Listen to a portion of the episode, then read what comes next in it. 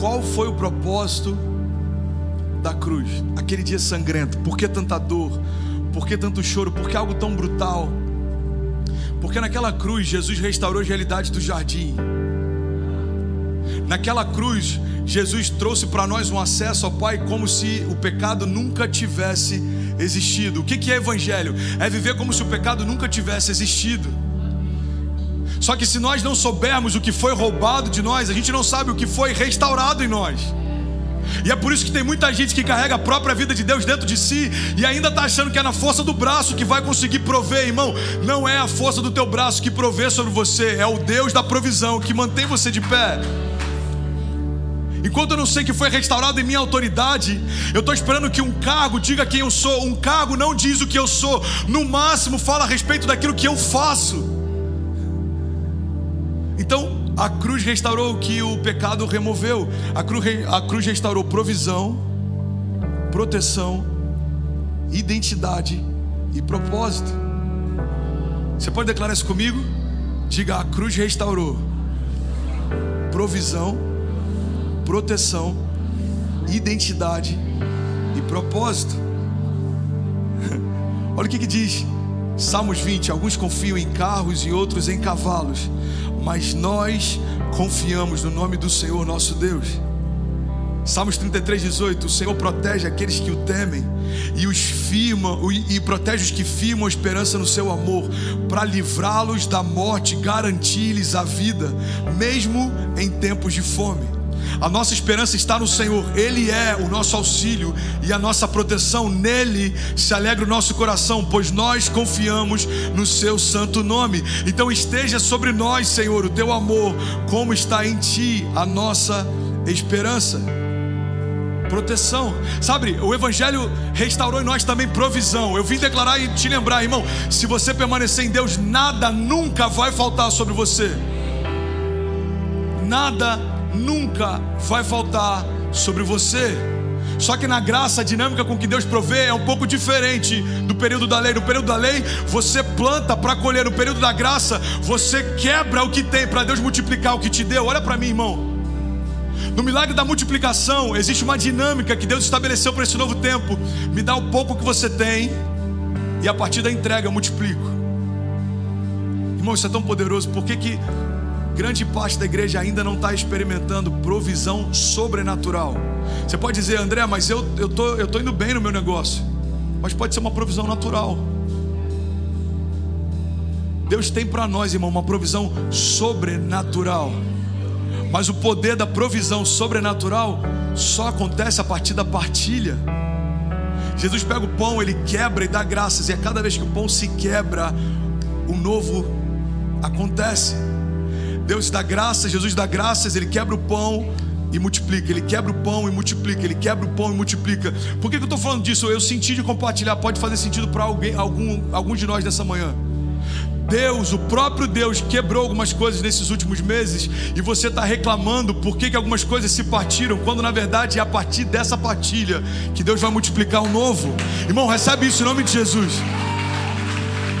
Não tem nada melhor do que Deus quebrar aquilo que logo em seguida Ele está disposto a multiplicar. O problema é que às vezes a gente, a gente quer dizer, ei, esse lanchinho é meu. Aquele menino, irmão, não era o único que tinha algo para comer, ele foi o único disposto a compartilhar. Então ele tem para nós proteção, a cruz restaurou em nós provisão. Não há nada que o próprio Deus tenha quebrado que o próprio Deus não vá multiplicar. Você está comigo? Deus tem para nós, irmão, propósito. E eu vou falar sobre isso outro dia, mas eu queria finalizar falando sobre algo que precisa ser restaurado. Deus tem para nós identidade. Você pode declarar isso? Diga: Deus tem para mim uma nova identidade. Um dos dias mais marcantes da minha história aconteceu de uma forma completamente banal. Eu morava em Cabo, eu morava em Niterói. A gente tinha plantado uma igreja em Cabo Frio. Começou numa segunda-feira dentro de uma casa Da casa foi para um, um, clube, do clube foi para uma quadra. Irmão, em três, quatro meses já eram mil pessoas toda semana se reunindo. Foi absurdo. A gente via Ubers que iam entregar passageiros para o culto, ouviam a palavra do carro e vinham se render no final do culto aceitando Jesus. Irmão, eu vi uma das cenas mais incríveis que eu já pude experimentar pregando. Pessoas do outro lado do canal em barcos ouvindo a palavra, pessoas parando ah, de bicicleta na ponte quem conhece ali o Boulevard Canal em Cabo Frio sabe do que eu estou falando. Tinham pessoas atravessando a ponte porque o som invadia a cidade. Alguns deles paravam para ouvir a mensagem. Irmão, a gente se sentia como Jesus naquele tempo, pregando e pessoas ouvindo sobre as águas. Foi sobrenatural o que Deus fez. Mas teve um dia que eu cheguei de Niterói, eu fui tomar banho para ir para o culto. E aí meu pai, ele falava assim, pastorzão, Quer que eu te leve daqui a pouco? Eu falei, não, pai, tá de boa, tá bom. Pastorzão, quer que carregue o seu, seu laptop? Meu pai é um dos caras mais incríveis que eu já conheci. Simples, humilde, o abraço dele cura. E aí aquilo começou a me incomodar. Eu fui tomar banho e eu estava incomodado. Eu estava angustiado quase. E eu comecei a falar com Deus. Eu falei, Deus, por que, que eu estou me sentindo tão mal do meu pai me chamar de pastor? Cara, é uma bênção. Alguns anos atrás ele me, ele me tirava bêbado. Agora ele me chama de pastor e quer carregar minha bolsa. É uma benção. E aí Deus falou algo comigo, cara, que ressignificou para mim o que é o poder de ser filho. Eu lembro que eu me vesti e falei com ele, pai, queria te fazer um pedido. Nunca mais me chama de pastorzão. Aí ele falou, por quê, filho? Ele falou, porque pastor, qualquer um pode me chamar. Mas filho, só você pode. Não tira de mim aquilo que só você pode me dar. Irmão, eu estou falando de verdade. Não tem nada melhor do que ser filho e poder correr para o braço do pai. Sexta-feira eu estava aqui quebrado. Eu tô, eu tô numa semana de desafios pessoais. Nenhum problema, mas desafios. Eu estou cansado essa semana, literalmente, humanamente falando, eu estou bem cansado. E aí sexta-feira eu chamei ele ali, eu abracei e comecei a chorar e é tão bom você poder você poder ter esse lugar de conforto, de descanso. Seja ele natural, irmão, para você que ainda tem o seu pai, ou seja ele sobrenatural. Mas a cruz restaurou o acesso. A cruz restaurou o acesso.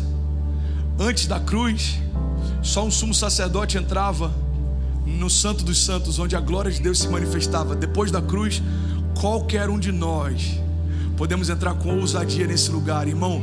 O colo do Pai está acessível de novo por causa do sangue de Jesus. O único Filho de Deus se tornou homem para que todos os homens pudessem se tornar de novo filhos de Deus. É isso que resume esse domingo.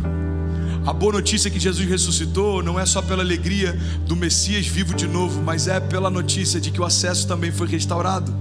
Você tem um colo para correr, você tem um pai para recorrer, você tem um nome gravado em você. Quando Deus escreve o um nome no nosso nome no livro da vida, não é o nome que seus pais te deram, é o nome que Ele te deu. Você sabia que na eternidade Ele vai chamar do nome que Ele te deu?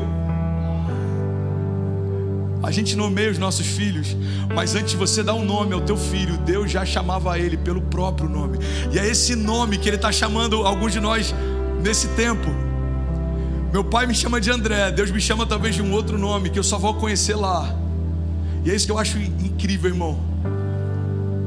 Eu, é isso que eu acho incrível. Eu vou finalizar aqui. Eu queria chamar meu pai para a gente orar. Vem cá, paizão, vem cá. É isso que eu acho incrível. Porque a religião vai sempre falar para você se limpar antes de vir. O inferno vai sempre te chamar pelo teu pecado, mas Deus, mesmo conhecendo o teu pecado, sempre te chama pelo nome.